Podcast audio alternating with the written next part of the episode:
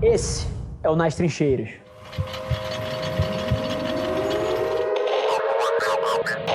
Cara, é, assim, às vezes as pessoas se apegam a certa narrativa até pela minha presença e do Ricardo Dias na companhia, que, cara, são duas pessoas pra frente, são duas pessoas que estão buscando novos modelos, mas no final do dia, eu queria sempre puxar a gente para uma coisa que é a única coisa que importa quando você fala de comunicação, quando você fala de mover ponteiro de venda ou mover ponteiro de negócio, que é a atenção das pessoas. A atenção das pessoas deveria guiar tudo que o mercado faz, tudo que os anunciantes fazem. Então, na hora que você me faz a pergunta de como esportes de alguma maneira faz parte do nosso plano, e por um motivo só, porque a atenção das pessoas está lá. Na hora que você para para entender marketing, comunicação e inovação em negócio como o subproduto de duas coisas, que é aonde a atenção das pessoas está e quanto custa para você mover um ponteiro de negócio através daquele canal, você entende que essa narrativa ela é válida para os últimos 100 anos, para os próximos 100 anos, e o motivo que esportes é incrível para um anunciante ou para uma marca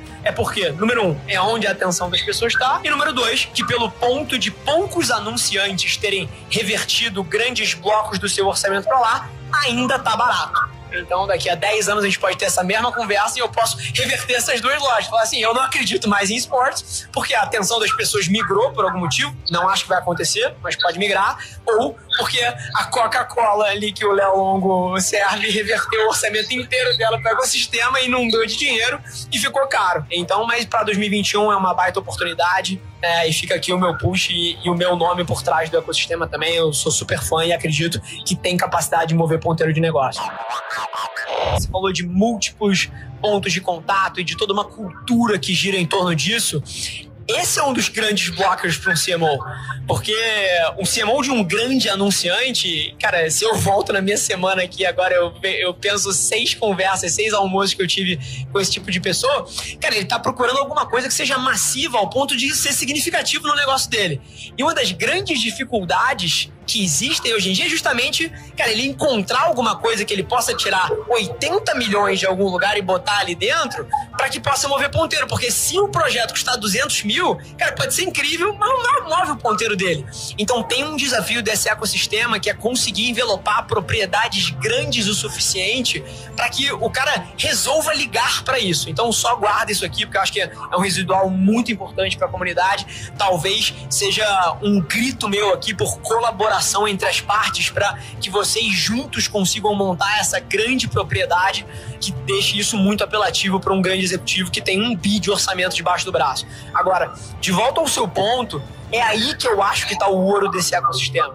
Eu estava almoçando semana passada com o Arnon, que é o vice-presidente da NBA, e eu estava falando que um dos ouros que o basquete tem, que a NBA tem, é justamente que o jogo de basquete ele não é tão relevante pro fã. Assim, sei lá, um em oito fãs de basquete assistem ao jogo. Só que ele consome tudo em volta da NBA.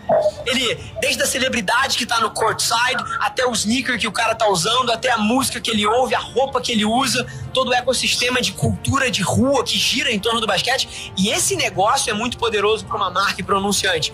E esportes, na minha visão, tem um ecossistema mais poderoso do que esse, inclusive, em torno dele. Então, a grande virada de chave aqui, que eu acho que esportes tem, e até de volta a um outro papo que eu tava tendo essa semana, vocês verem o quanto esse, esse tema tá na minha cabeça. Eu tava almoçando com um, um puta empreendedor brasileiro e eu tava falando pra ele que eu acho que futebol tá numa péssima posição nos próximos 30, 40 anos porque é um jogo longo, é um jogo que não tem formato, é um jogo que não tem ecossistema de cultura, moda e música em torno. E esportes é o oposto.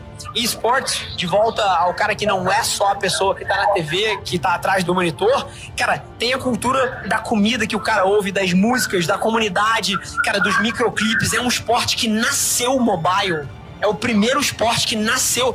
Tudo dentro de esporte serve ao consumidor moderno. Então eu acho que essa é a grande oportunidade, mas para que isso aconteça e grandes orçamentos sejam revertidos lá para dentro, o ecossistema precisa ter propriedades grandes o suficiente, porque se o projeto custa 2 milhões de reais, puta, isso não move o ponteiro da Ambev.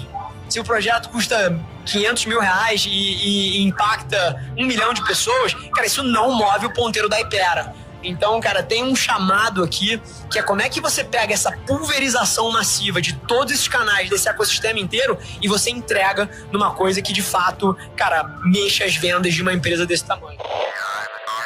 Esse foi mais um episódio da nossa experiência em áudio e como eu já falei, eu adoraria saber que você está gostando do que a gente está compartilhando por aqui. Então não esquece, se você está tirando valor desse conteúdo, ia significar o um mundo para mim, que você tirasse um print da sua tela, postasse no Stories me marcando e aproveita para ir na sua plataforma favorita também e deixar um rating de cinco estrelas e um comentário lá, ajudando a gente a construir essa comunidade tão vibrante que move o Brasil para frente através do empreendedorismo e que fala desse Brasil que dá certo. É um prazer ter vocês comigo e a gente se vê no próximo episódio do podcast.